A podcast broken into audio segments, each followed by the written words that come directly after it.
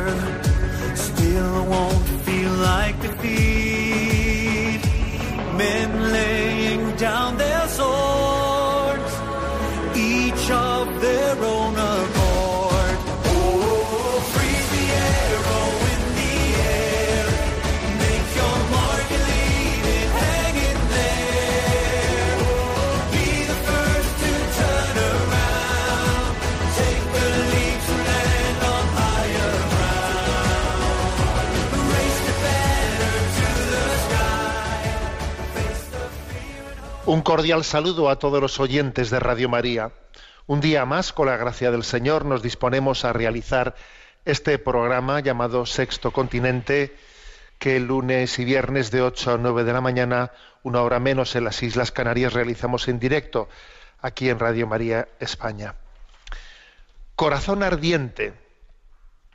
Quiero decir una palabra sobre el, el estreno que ha tenido lugar este fin de semana en España de la película eh, documental al mismo tiempo, Corazón Ardiente, producida por Producciones Goya, dirigida por Antonio Cuadri.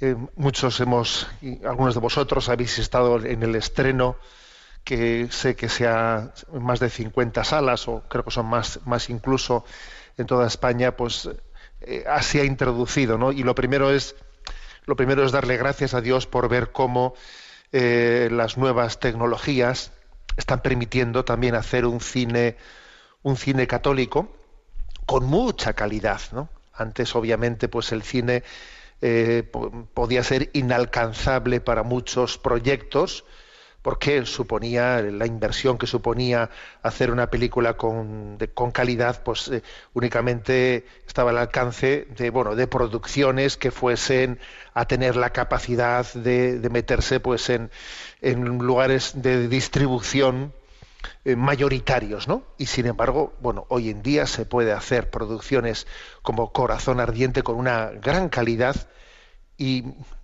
y de una manera, pues, eh, digamos, sencilla, sencilla, austera, pero, pero al mismo tiempo hermosa, muy hermosa, podemos mostrar al mundo el tesoro del Evangelio. Os invito a todos, os animo a todos a acercaros a Corazón Ardiente, porque estamos llamados a ser testigos del amor del corazón de Cristo ante el mundo. Entiendo, entiendo que, una producción como esta, yo así, me lo explico, ¿no? Es un fruto de ese, centenario de la consagración de España al corazón de Jesús, uno de esos frutos, ¿no? de los que ahora somos testigos. A mí me ha emocionado mucho, perdonadme que barra un poco para casa, ¿no? Pues ver cómo, cómo concluye esta película, Corazón Ardiente, con la escena mm, tomada ¿no? pues desde un dron en la que se ve toda la bahía de San Sebastián, desde la imagen del corazón de Jesús, que desde el monte Urgul preside la ciudad y, la está bendiciendo, ¿no? Esa imagen del corazón de Cristo presidiendo nuestra ciudad. La verdad es que, claro, pa- para mí, para el obispo de San Sebastián, ver esa escena, pues, ¿qué queréis que os diga, no? Pero bueno, eso no deja de ser anecdótico. Quizás lo que más me ha llamado la atención es que cuando se nos presenta la historia del corazón de Cristo, es una historia que está entrelazada con, las, eh, con nuestra, la historia de nuestro propio corazón, de nuestras propias heridas. Eh, Es un corazón herido, el de Jesucristo, que tiene una especial vocación a conectar a conectar con nuestros corazones heridos. Sus heridas nos han curado. Esta película documental lo que plantea ante el mundo es que Dios ha querido, Dios ha querido que su hijo comparta también las heridas de este mundo. Bueno, eh, y también voy a decir una cosa, que cada uno conocemos una parte, una parte de la historia. Y, por ejemplo, pues en nuestra tradición, pues estamos muy familiarizados con Santa Margarita María de la Coque, ¿eh? con Bernardo de Hoyos, pero, por ejemplo, pues hay otras, eh, pues otras realidades en la historia del corazón de Cristo que yo mismo voy a decir que, no conocía y que para mí, por ejemplo, ha sido una, una gracia al, al asistir a esta película, al conocerla, entender cómo una nación como el Ecuador, y sé que habrá muchos ecuatorianos que nos están escuchando en este momento, me ha emocionado ver cómo eh, una nación como el Ecuador fue la primera en la consagración al corazón de Jesús, la primera en el mundo que realizó esa consagración, y cómo hubo un mártir de esa, de esa consagración, el que fue presidente Gabriel García Moreno, presidente del Ecuador, ¿no? que al cual el corazón de Cristo le introdujo en su pasión después de haber realizado esa consagración y fue asesinado ¿no? por una estrategia de la, de la masonería. Impresionante. ¿eh? Me, he acordado, no he podido por menos de acordarme de aquella famosa anécdota de Santa Teresa de Jesús, ¿no? Eh, cuando Jesús le dice, ¿no? ella, es una anécdota que no sé si, supongo que la conocéis, es una, una anécdota de la Nochebuena, del año 1577, donde allí Santa Teresa tuvo un traspiés, un traspiés se cayó rodando allí por una escalera y se rompió el brazo, ¿no? Y entonces eh, Teresa le dijo al maestro, Señor, entre tantos daños y, me viene esto, se quejó a Jesús, ¿no? Y entonces Jesús le dijo, oye Teresa, yo trato, yo así trato a mis amigos, ¿eh? Y entonces ella le dijo, ay Señor, por eso tienes tan pocos amigos. ¿eh? Bueno, pues me, acordé de esa anécdota cuando vino que aquel presidente, Gabriel García Moreno, presidente del Ecuador, que llevó a efecto ¿no? La consagración de la primera nación del mundo al corazón de Jesús, participó de la pasión de Jesucristo, participó de su pasión, ¿no? Por eso tienes tan pocos amigos, pero estoy convencido que en este momento Gabriel García Moreno, que nos estará, que nos estará escuchando, obviamente, muy cerca del corazón de Cristo, nos estará diciendo, no sabéis qué gran honor, no sois conscientes de qué gran, qué gran honor es participar de la pasión de Cristo, entregar la vida por un gran ideal, mezclar nuestra sangre con la del corazón de Cristo. No hay nada no hay nada más grande ¿no? en esta vida que el martirio unido a la entrega de Cristo, de su sangre, por la redención del mundo. Por lo tanto, queridos hermanos, ¿no? bienvenida a esta producción de corazón, de, llamada Corazón Ardiente y, y seamos apóstoles ¿no? del corazón de Jesús. El mundo necesita apóstoles del corazón de Cristo, está necesitado verdaderamente de saber, de conocer que las heridas que experimentamos cada uno de nosotros han tenido una respuesta ¿no? por parte de Dios. Y esa respuesta es la encarnación del Verbo en ese corazón que late, en ese pecho de ese niño Dios que ha venido para dar vida, vida al mundo. Sexto Continente es un programa que tiene interacción con los que sois usuarios de redes sociales en Instagram y en Twitter a través de la cuenta arroba obispo monilla, con los que sois usuarios de Facebook a través del muro que lleva mi nombre personal de José Ignacio Munilla. Y recuerdo, como siempre hago, que hay una página web multimedia www.enticonfio.org en la que tenéis a vuestra disposición enlazados pues los materiales ¿no? que se van poco a poco generando, materiales de evangelización.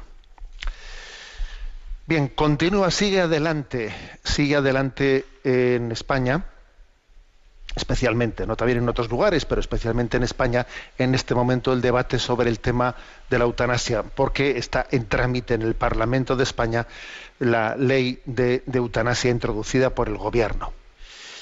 Eh, ya hemos hablado ¿no? en algunos otros programas a este respecto, pero en el día de hoy quiero hacerme eco, quiero hacerme eco de una de un comunicado que ha realizado la Asociación Española de Bioética y Ética Médica. ¿eh? Esto es muy interesante. Aquí ha habido pronunciamientos muy interesantes, ¿no? como el de la Asociación Médica Mundial, al cual ahora haremos una referencia, y ahora Asociación Española de Bioética y Ética Médica. Y en ese comunicado se dicen cosas de mucha contundencia, ¿no? Se afirma que la regulación de la eutanasia es una medida injusta, insolidaria y favorecedora de, desigualdad social, en cuanto que se convierte en un instrumento de presión frente a los más débiles y vulnerables. Ojo a esto. ¿eh?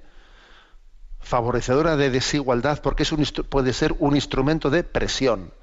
Esto aún es más grave cuando las instituciones públicas no han puesto de forma completa y suficiente todos los medios sanitarios y sociales para ayudar a quienes viven en fragilidad en este momento de su vida. Eh, en concreto, no se han puesto todos los medios, todos los medios necesarios para que los medios, para que los cuidados paliativos eficaces lleguen a todas, a todos los profesionales capacitados. Segundo lugar, este comunicado de la Asociación Española de Bioética y Ética Médica recuerda que la Asociación Médica Mundial se ha opuesto oficialmente al suicidio asistido y a la eutanasia, reiterando, y ahora pongo comillas de qué es lo que ha dicho la Asociación Médica Mundial, la eutanasia, es decir, el acto deliberado de poner fin a la vida de un paciente, aunque sea por voluntad propia o a petición de sus familiares, es contraria a la ética. Cierro comillas. ¿eh? Asociación Médica Mundial, Dixit. O sea, fijaros cómo se está ocultando en el debate un pronunciamiento de la Asociación Médica Mundial. Es decir, esta, ley que, esta ley que se promueve en el Parlamento no únicamente va contra eh, la sensibilidad católica, que no, que va incluso contra el pronunciamiento, contra el pronunciamiento médico mundial. ¿eh? una afirmación más de, esta, eh, de este comunicado. La justicia social y el bien común exigen que ningún ciudadano pueda cooperar o ejecutar la eliminación de otro, aun cuando éste preste su consentimiento y aun lo solicite.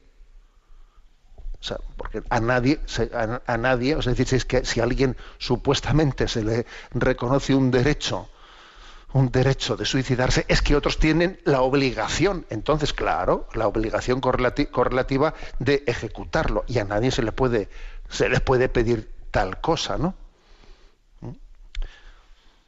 Una situación concreta, dice este comunicado, por muy dramática que sea, eh, y que no representa la situación más frecuente de los enfermos, al final de la vida no puede elevarse como norma máxime si además conlleva consecuencias negativas para el bien común. ¿no? Siguiente punto, ¿no? cuarto aspecto. El deseo de renunciar a la protección jurídica de la propia vida no puede ser universalizado y convertido en un derecho con el consiguiente deber por parte de los profesionales sanitarios, aspecto al que he hecho ahora referencia. Y último punto tal y como ya se ha comprobado en los pocos países del mundo en donde se ha introducido la práctica de la eutanasia bajo la excepcionalidad de aplicarla en casos extremos de sufrimiento insoportable, esta produce una insensibilización paulatina de los médicos que la practican, terminando por aplicarla en otros casos de enfermos similares, pero que no cumplen con esa condición la evolución de la ley de la eutanasia acaba tarde o temprano con la ilegalidad al banalizarse las condiciones iniciales bajo las cuales se legalizó. Bueno, como veis, hay, una hay una confluencia muy grande, las distintas asociaciones, etcétera, se van pronunciando y estos argumentos, estos argumentos pues, van coincidiendo bueno, con las reflexiones que, que vienen haciendo, ¿no? O que venimos haciendo desde tantos ámbitos. ¿Por qué? Porque hay una ley natural y entonces los, argumentos, los argumentos son, son confluyentes. Bueno, en medio de este, de este debate ha acontecido algo interesante, ¿no? Que en, la cadena 4 hay un, un programa que tiene, digamos, bastante eco o audiencia, que es un programa de entrevista de Jordi Évole, ese programa también en el que fue, recordáis, en el que fue entrevistado el Papa. Bueno, Jordi Évole, esta semana pasada, ha entrevistado a un experto en cuidados paliativos llamado Marcos Gómez Sancho, que es el expresidente de la Sociedad Española de Cuidados Paliativos, y le ha, entrevistado acerca de los cuidados paliativos. Bueno, y es verdad que en ese mismo programa de Jordi Évole de entrevistas, pues también ha habido otras entrevistas, vamos, eh, mm, pues, pues desde luego que no, que no han brillado. ¿eh? Pues bueno, pues, pues, se han entrevistado a ciertas personas que, que estaban solicitando su, su, suicidio y entonces en esa solicitud de suicidio, bueno, pues han podido tener un, un, tipo, de, un tipo de entrevista en el que ese emotivismo tóxico ¿eh? que está tan de moda en nuestra cultura ha brillado principalmente, en donde ha habido muy pocos razonamientos y mucho emotivismo tóxico, etcétera.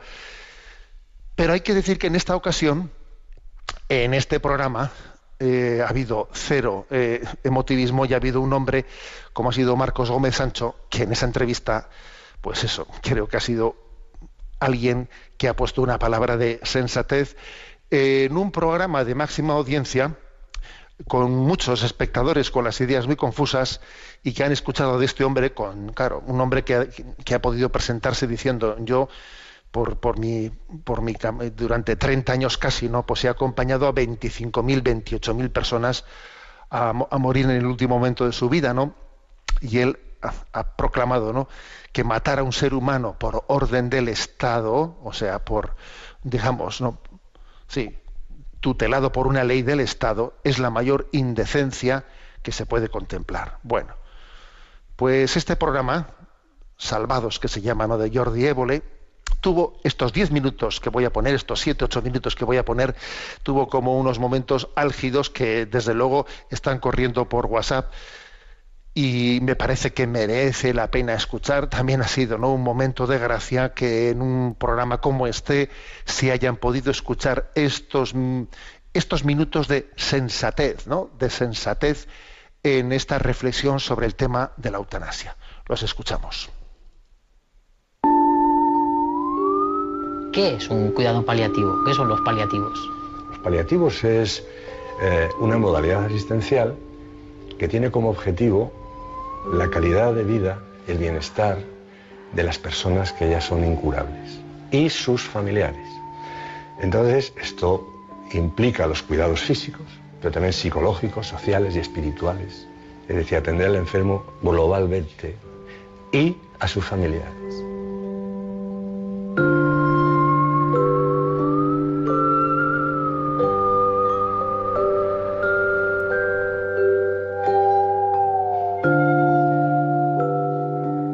Años como médico llevas dedicándote a los cuidados paliativos? 28. ¿Alguna vez, Marcos, algún paciente te ha pedido que le ayudes a morir? Hemos atendido en este servicio a más de 25.000 personas. 25.000 enfermos han muerto bajo nuestros cuidados. Es habitual, es muy frecuente, que los enfermos cuando llegan la primera vez digan que se quieren morir, que les ayudemos porque se quieren morir. La pregunta es que por qué. Dicen que porque tienen un cáncer de páncreas, tienen un dolor extenuante y llevan 11 días sin dormir por culpa del dolor. Le pregunto que qué está tomando de tratamiento y me dice que un nolotil lunes, miércoles y viernes de los años bisiestos. En esas condiciones probablemente yo también solicitaría lo mismo. En el momento que le aplicas la primera dosis de morfina, ese discurso desaparece y no vuelven a hablar de lo mismo nunca más. La demanda de eutanasia persistente es absolutamente anecdótica en el entorno de los cuidados paliativos bien, bien efectuados.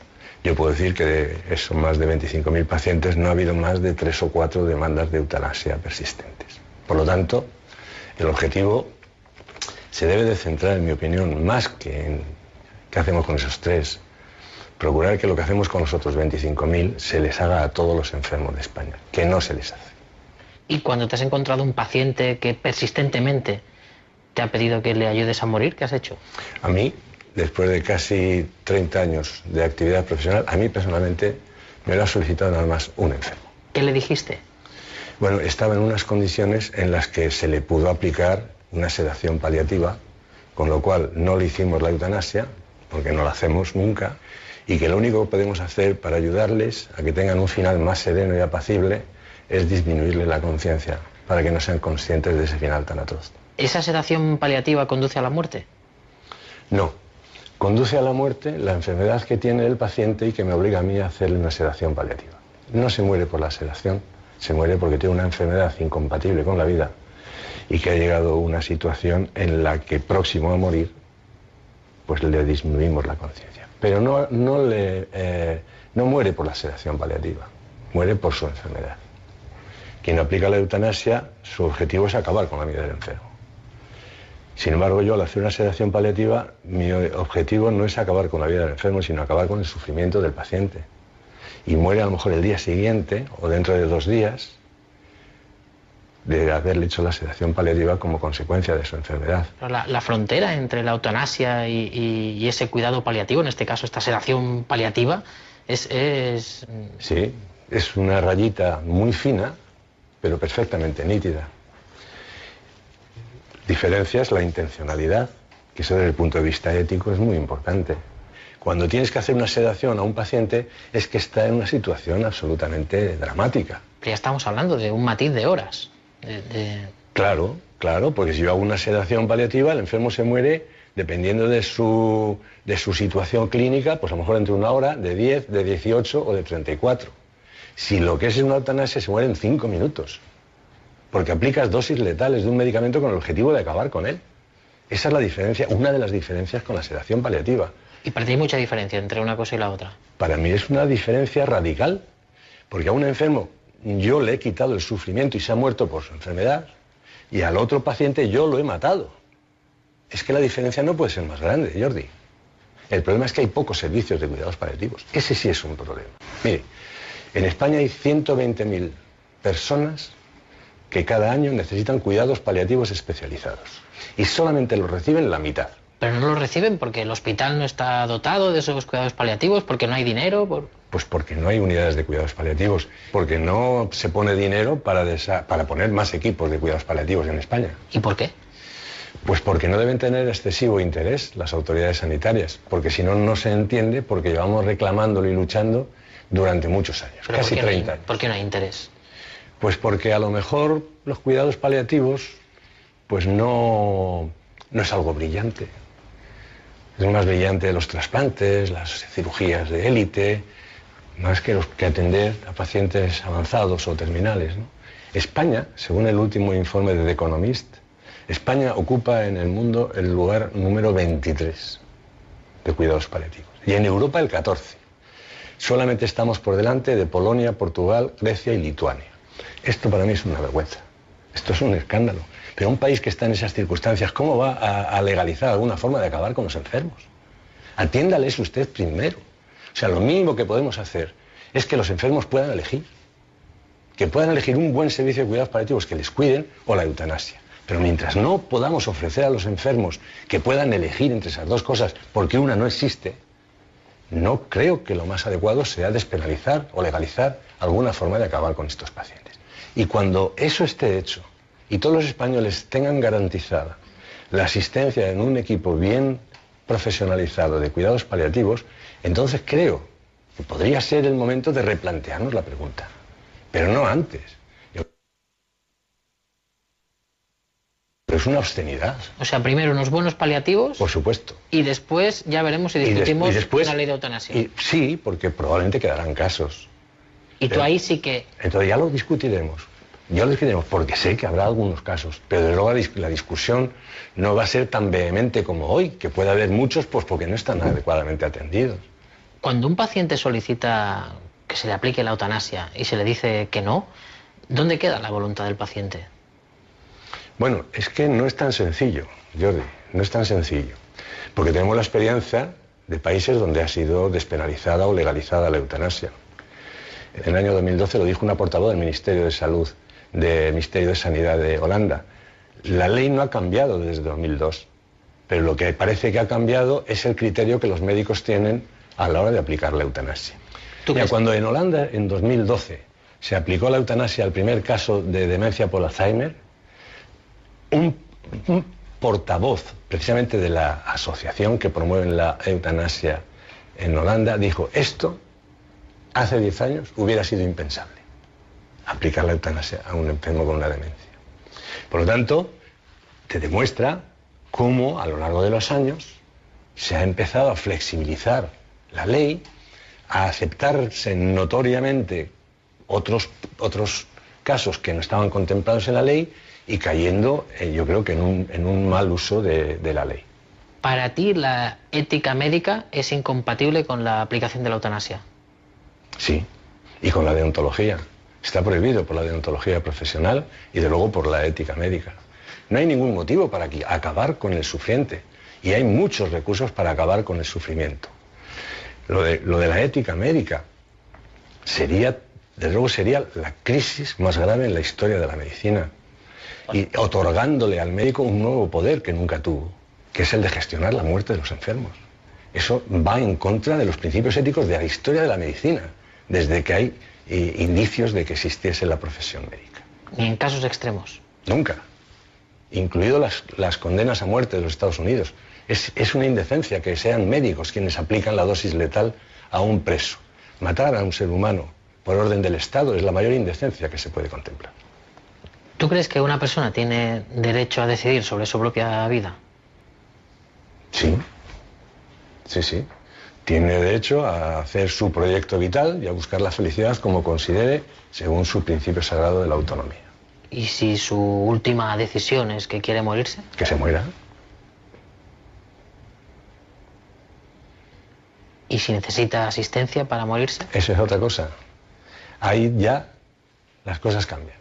Él si quiere suicidarse, que se suicide, como 4.000 españoles todos los años. Pero que me pida a mí que le ayude para eso, eso ya es harina de otro costal. ¿Y si hay compañeros tuyos que sí que le dan ese apoyo? Pues que se lo den. ¿Yo qué quieres que te diga? Y que se lo den. Yo no mando en los médicos, yo no soy la voz de la conciencia de los médicos españoles. Yo respondo de mis actos y digo lo que yo opino que es mejor para los enfermos y los ciudadanos españoles. Si hay, como tú dices, media docena en España que, que, eh, se desvía de su quehacer deontológico y profesional, es un problema que tiene él con su conciencia, no yo. Bueno, como veis, aquí se han escuchado en esta entrevista eh, realizada en Salvados, del programa de la 4 con Jordi Évole, se han escuchado muchas cosas, ¿no? Para empezar, esta última diciendo que como cuando un médico se pone ¿no? Al servicio, ¿eh? al servicio de la, de, la eutanasia, se está desviando de su principio deontológico. A mí me ha llamado la atención algo que, vamos, siempre escuchas cosas nuevas, ¿no? Y me ha llamado la atención, pues como a la hora de argumentar eh, cómo la profesión médica es absolutamente incompatible, ¿no? con eh, ser alguien que está gestionando ¿no? directamente la, muerte la muerte de un paciente como como como este médico ha, invocado ha invocado la la situación de los lugares donde existe pena de muerte pena de muerte y se pretende en algunos lugares que sean que sea un médico el que ejecute esa pena de muerte, el que realice, pues por ejemplo, a través de una inyección letal, etcétera, ¿no? Y como él ha dicho, en absoluto un médico se puede prestar a ser un verdugo. ¿eh? En esa circunstancia ¿eh? de un país en el que está legalizada la, pena de muerte. En absoluto, un médico, según su código deontológico, se puede prestar a ser el, el verdugo. ¿Por qué no? Porque, porque es total, algo totalmente contrario, contrario a su ser, a su quehacer, que es, que es terapéutico, que es médico, que es, que es aliviador del sufrimiento, ¿no? Y no, y no verdugo. Bueno, pues e, esa imagen, la de ese médico que se niega a que un Estado le elija a él como el ejecutor de una pena de muerte, es la imagen perfecta ¿eh?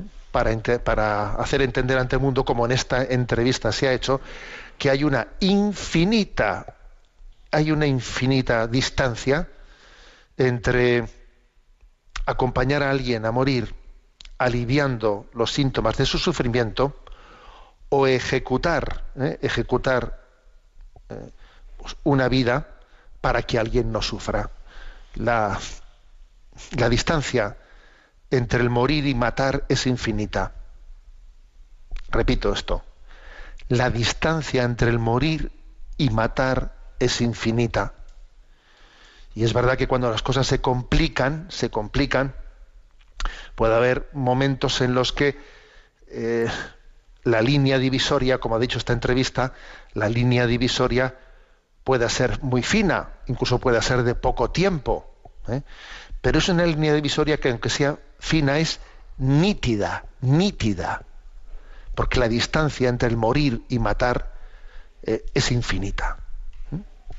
Y con esto no estoy diciendo que también no deba de existir una prudencia en las formas del recurso a las sedaciones, pues claro, porque también puede existir una, un abuso en, la, en el recurso a las sedaciones sin la suficiente proporcionalidad. Eh, pues de esto hemos hablado. ¿eh?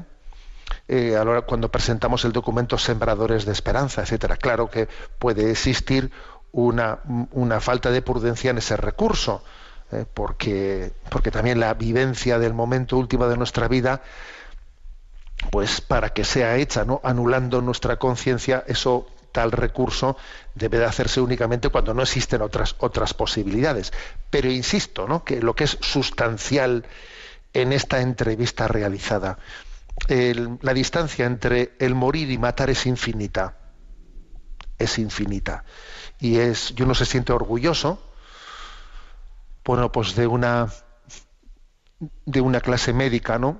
En la que este doctor Marcos Gómez Sancho ha proclamado, ¿no? ante, ha testimoniado ante, ante una gran audiencia, ha testimoniado lo que es la dignidad de la, de la profesión médica. Bien, vamos a hacer una. Hemos comenzado el programa de hoy presentando la película documental Corazón Ardiente. Vamos a escuchar esta canción de las letanías, letanía al corazón de Jesús.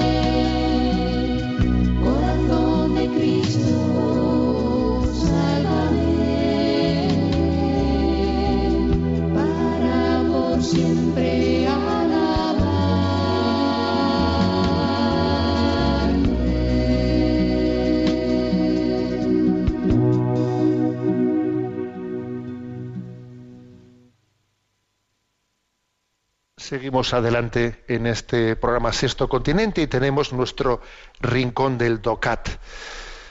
Nos toca el punto 182. ¿Cuál es el papel del Estado en la economía? El Estado y, los demás poderes públicos crean el marco para la economía.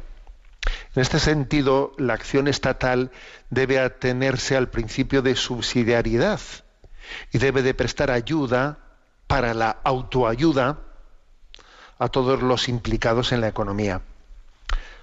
Lo que pueden hacer por sí mismas las organizaciones económicas no debe ser organizado por el Estado. El tema de la privatización. Cuando no sea posible esa ayuda para la autoayuda, el Estado actuará de acuerdo con el principio de solidaridad los desempleados no deben caer en el vacío y los jubilados y aquellos que necesitan cuidados deben ser atendidos. Se trata sobre todo de proteger a los más débiles. La intervención estatal debe ser equilibrada, ni insistente, dirigismo, ni demasiado comedida, dejar hacer. El principal deber del Estado en el ámbito económico es fijar un marco jurídico y fiscal Asimismo, el Estado social ha de ocuparse de aquellos que no estén en condiciones de ganarse un salario por sus propias fuerzas. Bueno, como veis, eh, eh, este punto 182, en los que se recoge de una manera así muy resumida ¿no? la doctrina social de la Iglesia, se dice, a ver, ¿cuál es el papel del Estado en la economía? Tiene que ser un papel equilibrado, en el que haya dos principios que se conjuguen el principio de subsidiariedad,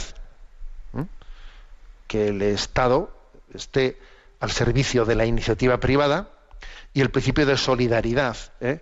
que el principio de solidaridad es complementario al de subsidiariedad y, sobre todo supone intervenir ¿eh? en el caso en el que la subsidiariedad pues por sí misma no, no, no funcione, pues porque no, porque hace falta pensar en las personas que, que por la sola iniciativa iniciativa privada o iniciativa social, pues mm, no, no, no, encuentra un cauce un cauce de llevar adelante su, pues, su desarrollo.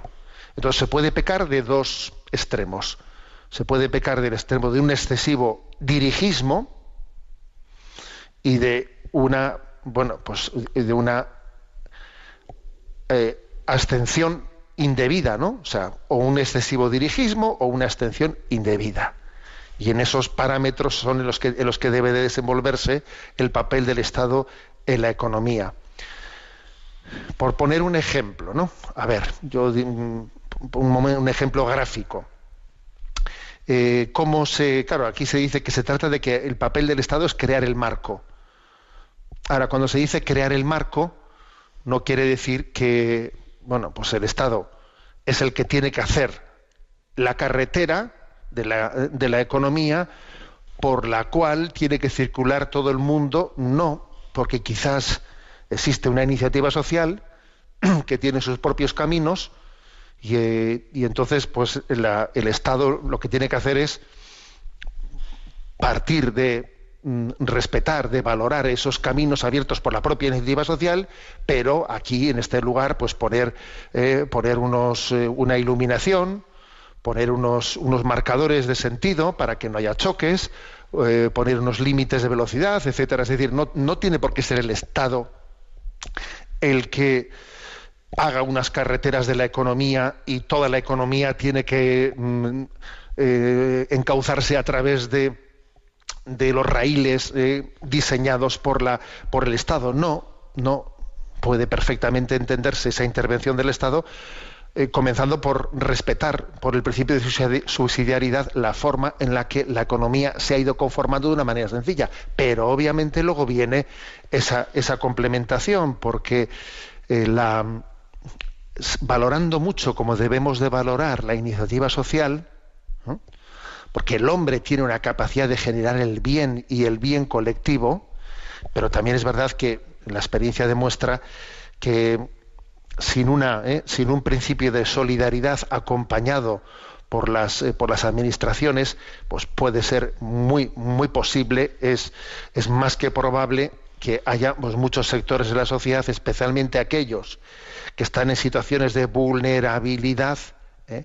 Que dentro de pues, una sociedad que, que está, tiene la competitividad, ¿no? la tiene como un punto de como un punto de partida en su desarrollo, se puedan ver orillados injustamente, ¿no? arrinconados injustamente.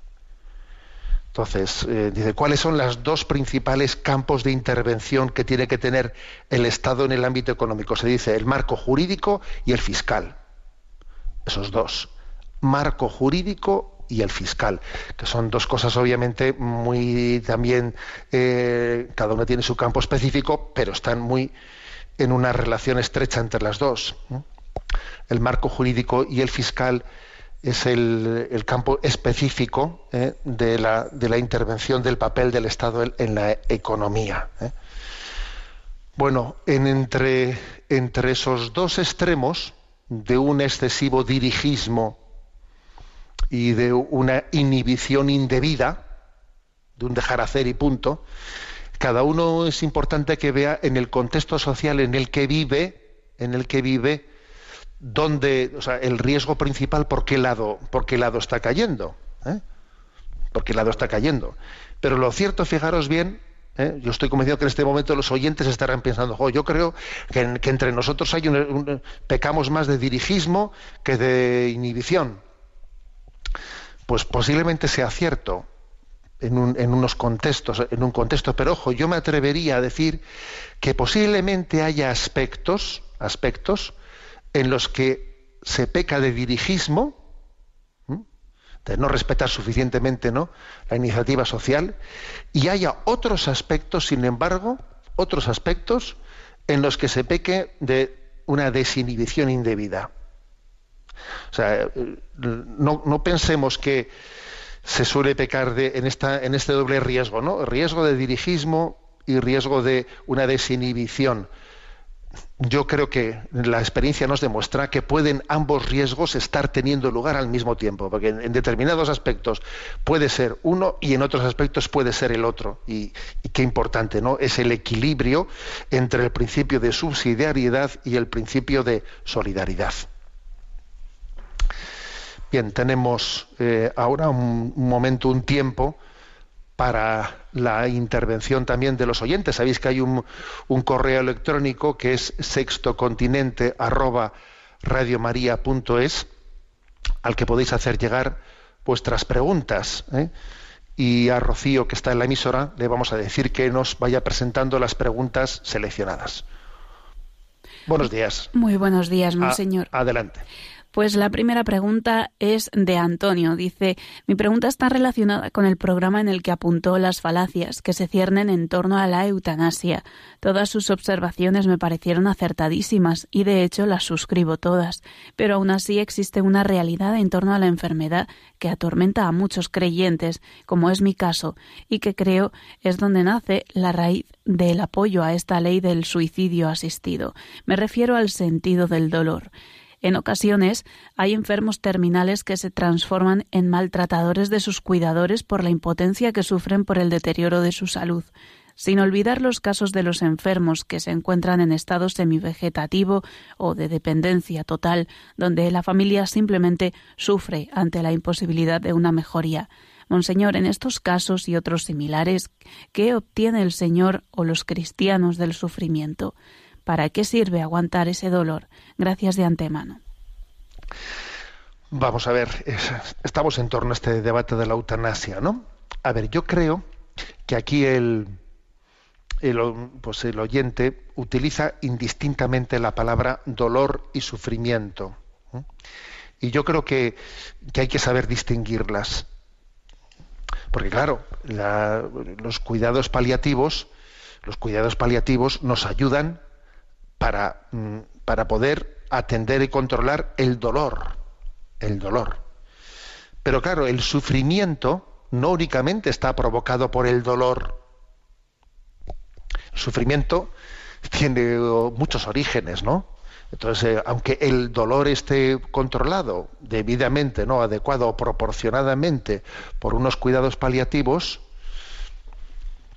existen otros, otros elementos que son los que generan el sufrimiento, que en parte puede ser el dolor, claro que también el dolor existe, pero a ver, yo estoy convencido de que especialmente en una sociedad en la que va teniendo acceso, aunque todavía muy, muy incipiente, pero va teniendo acceso a los cuidados paliativos, claro, existen otros muchos elementos que, generan sufrimiento. ¿eh? Pues pues por, insatisfacciones, por ver que, que, la familia no responde como debería de responder, que no tengo un grado de satisfacción en, en, mi vida por muchos motivos, que me siento frustrado porque, porque resulta que esta enfermedad viene, a truncar los planes que yo tenía, yo tenía unas expectativas, me siento frustrado, fracasado. Entonces, a ver, eh, si nosotros, o sea, la medicina está para aliviar el dolor, pero lo que no podemos pedir a la medicina es que sea ella la respuesta del sufrimiento. Es que el sufrimiento forma parte inherente de la vida y tiene que ser afrontado. Recurrir al suicidio, al suicidio para dar una respuesta al sufrimiento, a ver, eso no tiene nada que ver con un acto médico, nada que ver. El acto médico está para ayudar para ayudar frente al dolor. ¿eh? Pero, pedirle, pedirle a un recurso, a un recurso supuestamente, supuestamente médico, que dé respuesta al sufrimiento, al sufrimiento existencial de la vida, oiga, eso, no puede hacerlo, eso no puede hacerlo el, médico, es usted el que tiene que afrontar, y eso supone afrontar el sentido de la vida, el sentido de la existencia.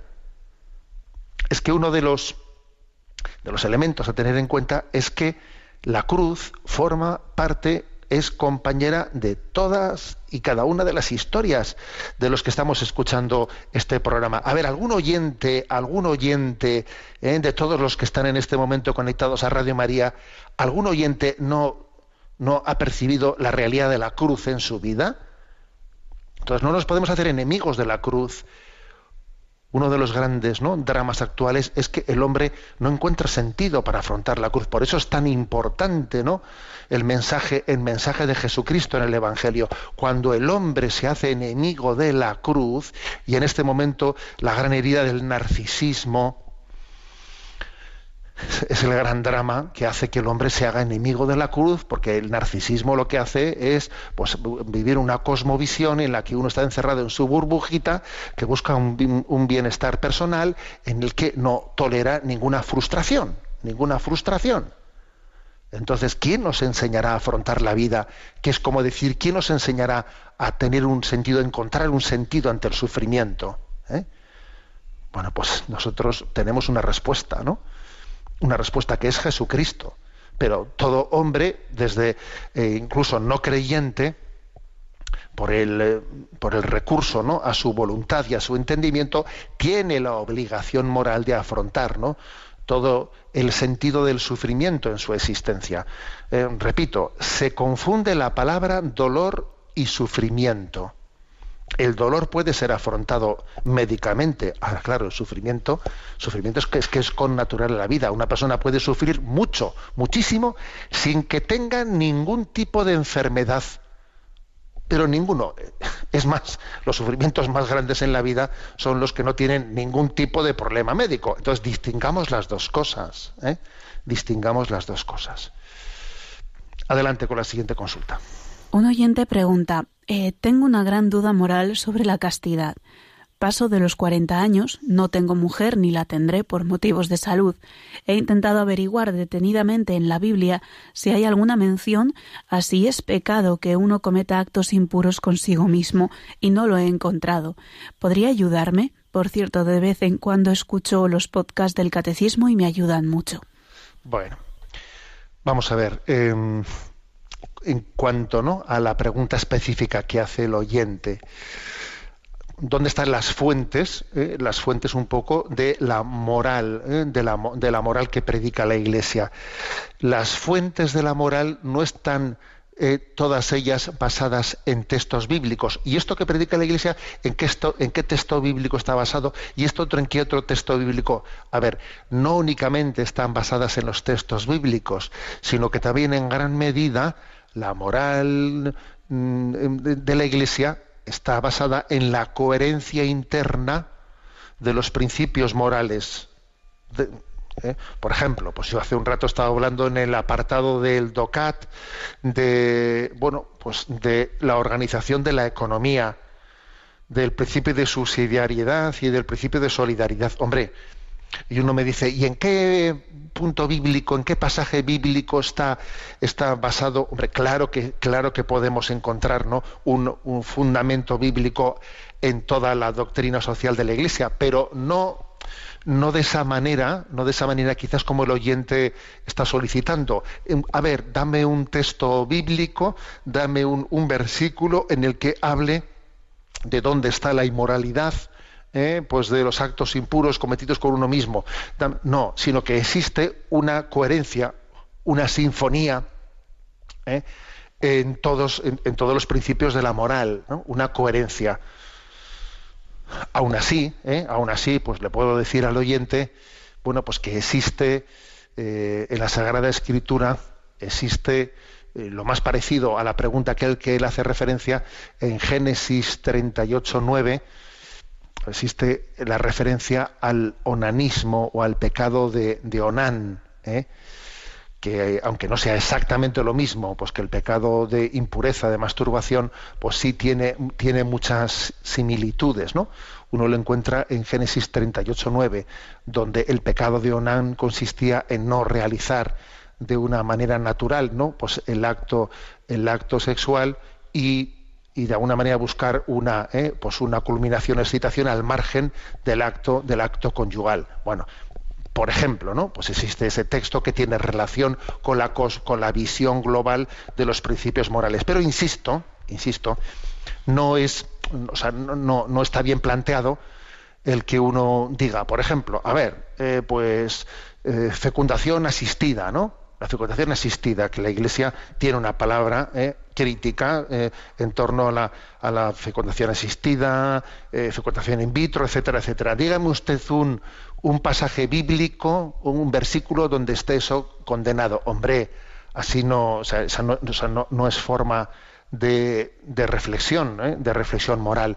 Los principios, las fuentes, ¿no? Las fuentes de las que bebe la teología moral no son meramente ¿no? el recurso a citas bíblicas, sino también a entender esa sinfonía de valores que están conjugados entre, ¿no? pues en los principios morales. Adelante con la siguiente consulta. Rocío Alburqueque de Murcia plantea lo siguiente. Buenos días, don José Ignacio. El otro día usted habló de que Jesús, al ser el más santo, es también el hombre más feliz y que esa felicidad no está reñida con el sufrimiento. Ayer en el grupo de fe de la parroquia alguien preguntó sobre una expresión de Jesús en Getsemaní que nos hizo reflexionar.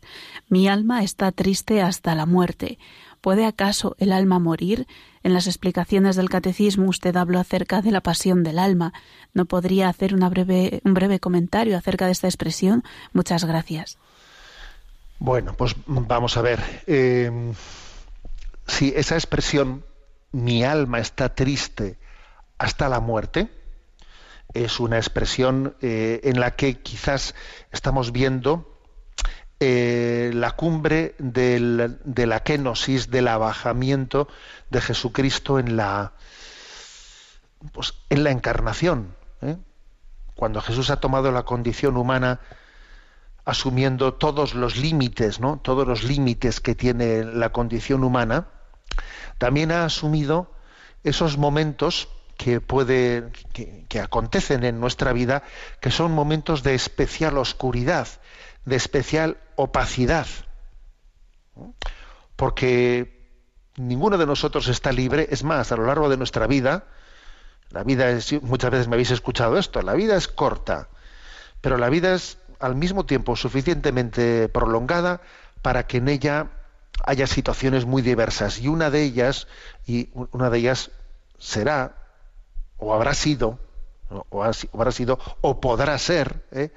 determinados momentos de oscuridad, de noche oscura, eh, en que haya, pues, en los que puede acontecer en nuestra vida ese Dios mío, Dios mío, ¿por qué me has abandonado? O esa, o esa experiencia de tedio, de tedio interior, una, una prueba muy grande en el alma, ¿no? O sea, creo que Jesucristo, por lo tanto, en ese momento, en ese momento él llevó la pasión, eh, la pasión a la, al propia alma, a la propia alma, cual si de una noche oscura interior ¿eh? se tratase, ¿no? Bueno, pues esto, esto que, Jesús vive, para que nosotros en, esas situaciones nos sintamos acompañados, porque no olvidéis que lo que no ha sido asumido no ha sido redimido, y Jesús también ha asumido las noches oscuras, estos momentos de, de, pasión del alma, los ha asumido para que nosotros sepamos que, que, que estamos acompañados por Cristo en esos momentos de prueba interior. Sin embargo, Jesús, fijaros bien, fue, llegó ¿no? a, esta, a esta pasión del alma al mismo tiempo sin que ese sufrimiento tan grande, que es un sufrimiento muy grande, obviamente cuando alguien vive este estado interior de oscuridad, de opacidad, ¿no?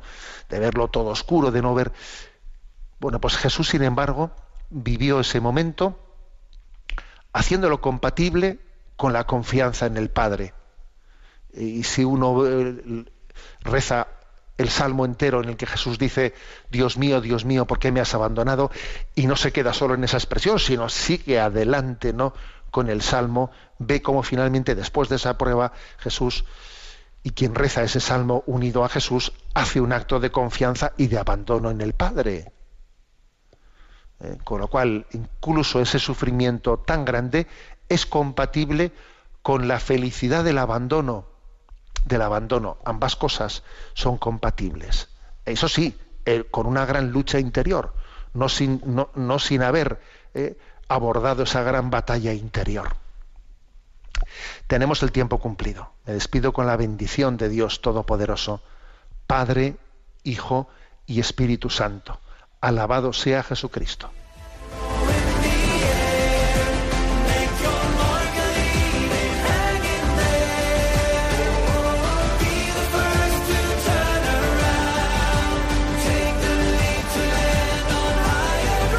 Y así finaliza en Radio María, Sexto Continente, un programa dirigido por el obispo de San Sebastián, Monseñor José Ignacio Monilla.